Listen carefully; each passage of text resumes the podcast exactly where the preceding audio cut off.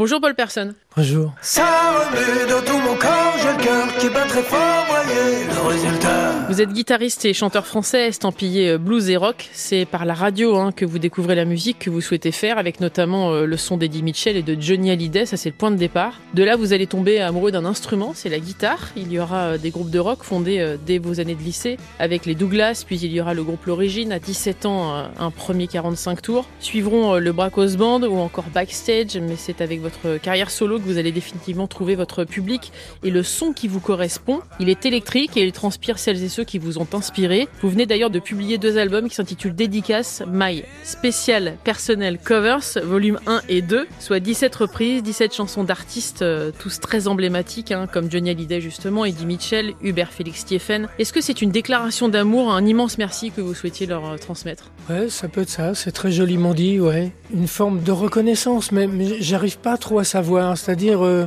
pour un mec assez timide et introverti, comme je peux l'être ou j'ai pu l'être, mais je crois que c'est toujours le cas. Jamais j'aurais osé euh, aller frapper à la porte de ces gens-là ou les appeler et tout. En fin de compte, c'est la vie, c'est les rencontres, c'est le hasard qui ont fait euh, qu'un jour, euh, toutes ces personnes m'ont dit Tiens, j'aimerais bien que tu viennes jouer avec moi ou on pourrait faire un concert ensemble. J'aimerais bien que tu mettes une guitare sur mon album. Et donc, pour moi, ça a été vraiment super, quoi. C'était le truc inattendu. Donc, là, j'ai pris une guitare et, et c'est parti comme ça, en fin de compte. Vraiment, je suis tombé sur un petit 45 tours de Johnny que j'avais acheté à l'époque quand j'avais 10-11 ans, quoi. Premier truc que je me suis acheté. Où dessus, il y avait Je suis mordu, une, reprise. Et ça a été un peu le déclic. J'ai joué le morceau à la guitare et je me suis dit, pourquoi pas? Ça pourrait être marrant de faire ça, de leur filer un, un coup de chapeau à toutes ces personnes qui ont croisé ma route. quoi. J'ai l'impression que ce projet vous a davantage permis de savoir qui vous étiez, euh, Paul Personne, euh, au bout de X années euh, sur scène, avec votre public.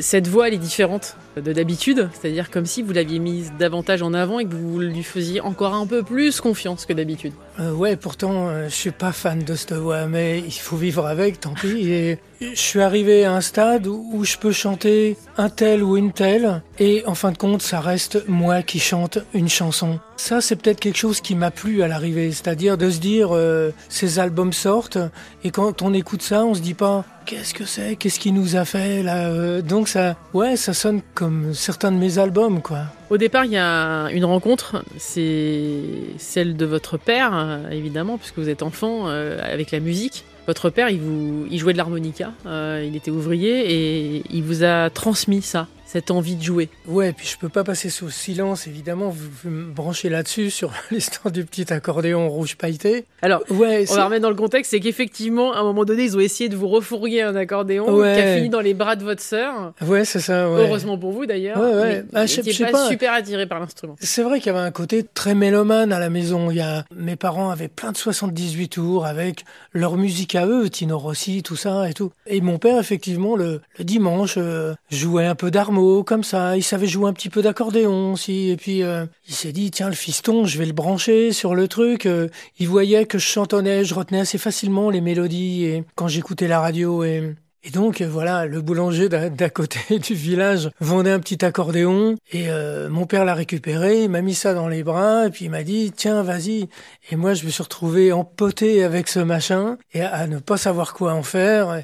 Ma sœur elle elle l'a pris et en un quart d'heure elle arrivait à jouer l'eau vive de, Guy Béard donc euh, elle avait elle elle avait le truc. Moi, il a fallu que j'attende plus tard pour que ça soit et la batterie et la guitare avec la musique qui allait avec pour que j'ai vraiment ce déclic, quoi. Vision moitié brûlante de visiteurs ailés, cherchant leur masse manquant dans le cimetière des fées.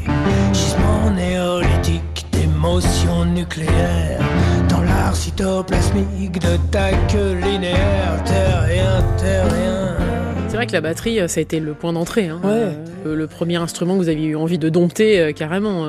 plus grâce à ma sœur qui est arrivée un jour avec un batteur à la maison et, et avec mes yeux de môme, ouais, j'avais une dizaine d'années. J'ai été un peu ébloui par l'histoire. Le mec, je sais pas s'il jouait bien ou pas bien, et s'il était juste là parce que il devait avoir un plan en vue avec ma frangine. Et donc, c'est vrai que j'avais pris une boîte de biscuits à ma mère, deux aiguilles à tricoter, une louche, et puis c'était ma première batterie avec mes premiers disques, euh, premier électrophone, donc les chaussettes noires, Johnny Hallyday, enfin tout ça, Eddie Mitchell, où je jouais des rythmes de twist là-dessus. Et ma sœur m'a payé une, caisse claire avec un, un pied puis une cymbale. C'était le début de tout, quoi. Et puis après, évidemment, les rencontres lycéennes avec les potes et tout ça, quoi. Ensuite, vous allez tomber totalement amoureux de la guitare. Je mm. voudrais que vous me parliez de cette relation parce que c'est une maîtresse, une confidente. Euh, c'est l'instrument qui vous accompagne depuis toujours, hein, Paul Persson. C'était le premier instrument que, en fin de compte, j'ai voulu jouer, même avant la batterie. Je m'étais fait une guitare en carton, un manche en bois, des élastiques, puis je faisais le con devant la glace, évidemment, comme je voyais Johnny Hallyday le faire à la télé, à se rouler par terre et tout. Et je pense que c'est ce que je voulais faire. Il y a eu l'histoire de ce batteur, et donc j'ai switché là sur cette histoire de batterie. Mais parallèlement, dès que j'ai eu 14 ans, il y a, un mec qui a laissé une guitare comme ça à la maison, un mec de passage qui était une sorte de guitare espagnole avec des cordes très hautes, à, la limite de l'injouable, mais ça m'a permis. Il y a un pote qui, qui, a commencé à me montrer des premiers accords, mi, la, ré, sol, enfin les accords de base, et, et j'ai commencé à apprendre ça. Après les Beatles sont arrivés, les Stones. Pareil, j'ai demandé à ce qu'on me montre les accords de certaines chansons et c'est parti comme ça. Donc j'ai commencé à composer des chansons à la guitare, mais quand je jouais avec mes potes, j'étais batteur dans puis vers l'âge de 20 ans, j'ai dû jouer ouais, à peine une dizaine d'années de la batterie et au moment où je commençais à me débrouiller pas mal, j'étais j'ai passé un peu par le jazz, par tout ça, et j'ai vraiment laissé tomber parce que je crois que quelques années avant, il y avait eu quand même des rencontres avec le disque d'Eric Clapton avec John Mayall, et ce son, je l'avais jamais entendu avant. Il y avait eu Jimi Hendrix qui était arrivé juste après, et, il y avait tous ces fabuleux guitaristes qui sortaient les uns après les autres, et, et c'est vrai que la guitare, je me suis rendu compte que c'était mieux, quoi. C'était plus sexy, plus sensuel qu'une batterie. Une batterie, c'est chiant, ça fait du bruit, il faut, mettre des chiffons partout parce qu'on, même si mes parents à l'époque habitaient la campagne, disturbait toujours le voisin qui faisait sa sieste l'après-midi et tout. Enfin, c'était compliqué, quoi. Et, une gratte, c'est, ouais, c'est une confidente, on peut l'emmener partout, en voyage, dans une chambre d'hôtel, une guitare électrique, si on la branche pas, on peut jouer, ça fait pas de bruit. Et on raconte tellement d'histoires avec cet instrument. Je, je suis pas complètement fétichiste, j'aime les guitares, je sais que c'est un bout de bois avec des bouts de métaux et des cordes, et puis voilà. Mais en, même temps, j'aime ce côté, euh, la lutherie, c'est fait, euh, c'est bien fait par des gens qui font ça aussi avec un, beau métier et puis euh, avec amour. Donc euh, voilà, j'ai beaucoup d'affect pour cet instrument, ouais. Ces deux albums sont un raccourci finalement, en tout cas un résumé des personnes qui ont été très importantes pour vous. Au départ, il y a eu effectivement les Douglas, et puis vous allez rencontrer Nicoletta. je voudrais qu'on en parle parce qu'il il est mort le soleil à l'intérieur de, de, cet album. Elle a été très importante dans votre vie, Nicoletta. Nicoletta, avec qui j'ai pas joué, on n'a pas fait de trucs ensemble. Mais c'est vrai qu'un jour, j'habitais dans une ferme euh, dans la campagne toulousaine et euh, un jour, le facteur m'amène un télégramme où faut que j'appelle. Alors évidemment, d'une cabine téléphonique euh, qui est à 4-5 km de là, si j'avais pas assez pour mettre d'essence dans ma 4L, j'y allais à pied, quoi. Et j'appelle, et puis Nicoletta avait écouté apparemment ce premier album éponyme. Et donc, euh, parce qu'elle a aimé ce que faisait ce mec-là, et donc il y avait une, émission, La Nouvelle Affiche à Paris, et donc euh, voilà, où il y avait deux artistes vedettes euh, qui invitaient des petits pas connus, quoi. Et donc voilà, fallait que je rappelle euh, et puis fallait que je monte avec tout le groupe et nous on était donc basé à Toulouse, on, est parti en bagnole. Quel titre j'ai pu jouer, je sais pas, mais en tout cas j'ai joué en live. Plein d'autres artistes jouaient en playback.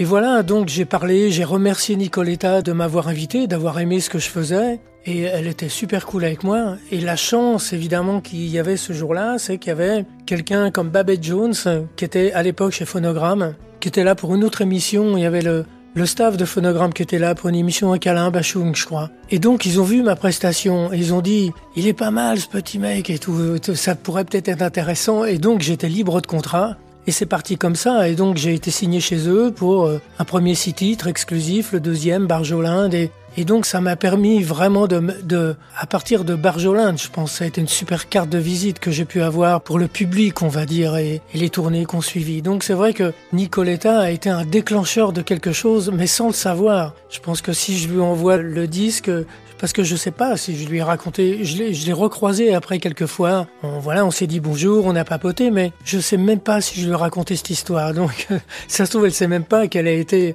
un élément charnière dans ma vie, quoi. La musique, j'ai l'impression qu'elle vous a toujours euh, permis de rester entre guillemets en vie. Paul Personne, euh, il y a eu un drame dans votre vie. J'ai l'impression qu'elle a réussi à vous donner des vraies bonnes raisons de continuer, de vous accrocher et de croire justement euh, en une vie plus joyeuse. Ouais, c'est un super refuge. Enfin, plus joyeuse, j'arrive pas à savoir. Euh, c'est pas simple dans ma tête. Disons que je suis pas super bien dans mes pompes tous les jours quand je me lève. Je crois que peut-être que quand j'étais môme, j'ai peut-être trop attendu de la vie et où j'ai été euh, peut-être trop naïf, même pendant la période adolescente, qui était une, période de bouleversement, euh, même géopolitique et tout. Euh, moi, j'étais en pleine période contre-culture, naïvement. Peut-être que j'espérais qu'on allait changer ce putain de monde qui était en train de s'écrouler et avec nos idées complètement et tout ça, de créer une nouvelle société. Donc peut-être que peut-être trop cru ou trop attendu de l'être humain et peut-être été trop déçu en fin de compte depuis la cour de récré. C'est-à-dire quand on croit avoir des potes et qu'en fin de compte c'est pas vraiment des potes et qu'ils se mettent avec d'autres pour vous taper dessus ou des, choses comme ça, on piche très vite que ah ouais ok donc l'amitié euh, ok c'est pas ça ok bon l'amour c'est pas top non plus. Alors les grands, je pensais qu'ils avaient la science infuse, mais alors quand je vois les conneries qu'ils font, euh, est-ce que ça vaut le coup de devenir grand, quoi? Donc, euh, je pense que j'ai avancé dans la vie en étant comme ça, et ouais, la musique, ça a été, euh, ça a été un sauveur euh, inimaginable. C'est-à-dire, euh, je sais pas ce que j'aurais fait en dehors de la musique. Je pense que j'aurais pris peut-être un métier en dehors de tout, peut-être euh, menuisier, luthier, quelque chose où on me voit pas. Surtout pas sous les feux de la rampe, ça c'est quelque chose que j'ai un peu de mal à, à admettre aussi. J'étais bien en fin de compte quand j'étais batteur, planqué derrière les cymbales et tout ça. Je pensais pas qu'en devenant guitariste, je me mettrais aussi euh, en porte-à-faux avec ce genre de choses, mais, mais c'est vrai que la, la musique a, bah, d'abord, c'est un moyen d'expression, ça permet d'exprimer des choses qu'on ressent. Il y a des tas de gens, tout le monde ressent des choses, tout le monde a des choses à dire, mais on leur donne pas forcément la parole. Bon, maintenant, il y a Internet où tout le monde dit tout et n'importe quoi sur Internet. Bon, au moins, des gens peuvent se défouler, mais, mais disons que là, moi, à cette époque-là, euh, il n'y avait pas ce genre de système. Et c'est vrai que c'est vraiment une bouée de sauvetage pour moi, ouais. Vos yeux d'enfant d'ailleurs brillent euh, continuellement euh, à travers ces reprises que vous effectuez. On le sent, ça, que ça ça n'a pas changé, un peu comme Boris Bergman d'ailleurs. On comprend pourquoi vous êtes trouvé à plusieurs moments de votre vie. Que représente pour terminer cette carrière pour vous? Que Vous avez déjà effectué Paul Person. Ouais, je crois que j'ai dû avoir du pot quand même, malgré moi qui me suis toujours considéré comme un vieux loser, quoi. Enfin, j'ai toujours vécu comme ça. Un jour, j'avais lu un- une citation amérindienne qui disait n'attends rien de personne, tu seras jamais déçu. Et en fin de compte, euh, entre les yaourts que je pouvais avoir quand j'étais môme, quand il y avait une bonne surprise, où c'est ouais super et tout, et là derrière il y a un truc qui qui vient nous asséner un coup derrière la tête et pour nous faire redescendre et, tout remettre à plat. En fin de compte, j'ai passé ma vie du coup à essayer de plus trop m'émerveiller. Peut-être qu'à l'intérieur j'étais un peu comme Droopy quoi, c'est-à-dire j'avais envie d'aller crier ma joie sur la colline, mais euh,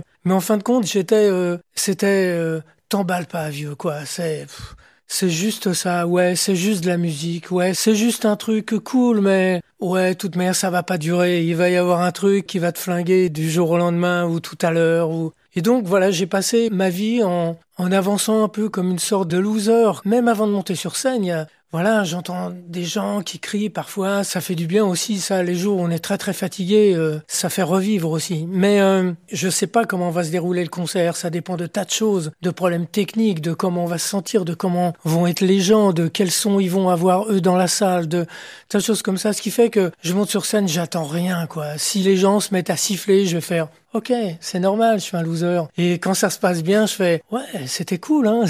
Ce soir, ça s'est bien passé. Pour un mec qui a l'âge Moon, c'est plutôt pas mal, quoi. Mais ça m'empêche pas d'avancer et de savoir qu'on n'a pas le choix d'espérer quelque chose. Sinon, faut arrêter tout de suite. Et je pense que le fait d'avancer, c'est quand même une notion d'espoir et quelque part d'optimisme. Merci beaucoup en tout cas Paul Person d'être passé dans le monde d'Elodie sur France Info. Dédicace My Spécial Personnel Covers. Volume 1 et 2, voilà, il y a des chansons euh, que vous allez forcément vous dire que vous les connaissez à juste titre, mais avec la patte de Paul Person. Merci infiniment. Merci beaucoup. Dans un building de 20 étages, l'été comme l'hiver, tu travailles pour une société de 100 000 actionnaires. Ton nom ici n'existe pas, tu n'est qu'un numéro. Pour sûr de te garder, on te donne ce qu'il faut, rien n'est à toi. Tu ne vaux pas un seul centime, tout appartient à la société, à nos pays.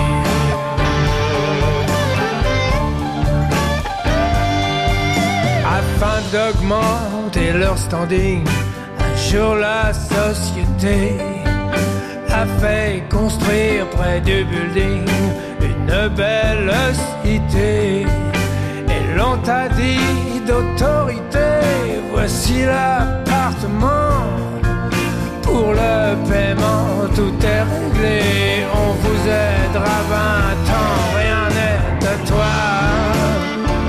Tu ne vaux pas un seul centime. Tout appartient à la société anonyme. Rien n'est à toi. Tu ne vaux pas un seul centime. Tout appartient à la société anonyme.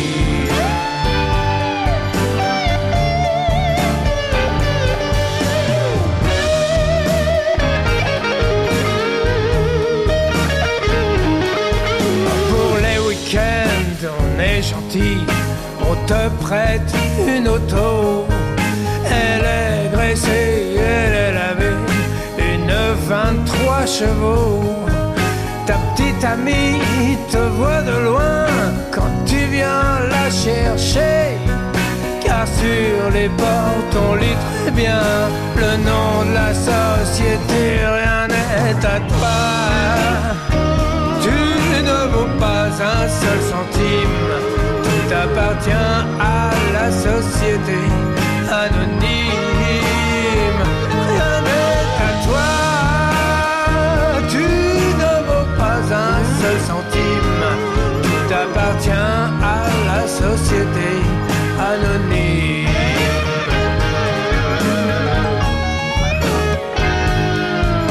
Après 30 ans d'un dur labeur, courbé par l'ambition, si même tu finis directeur, un monsieur au grand nom, que feras-tu quand arrivera le jour de l'addition? Lorsque les anges près de Saint-Pierre ensemble te diront rien n'est à toi. Tu ne vaux pas un seul centime, tout appartient à la société anonyme. Rien n'est à toi, tu ne vaux pas un seul centime, tout appartient à la société anonyme.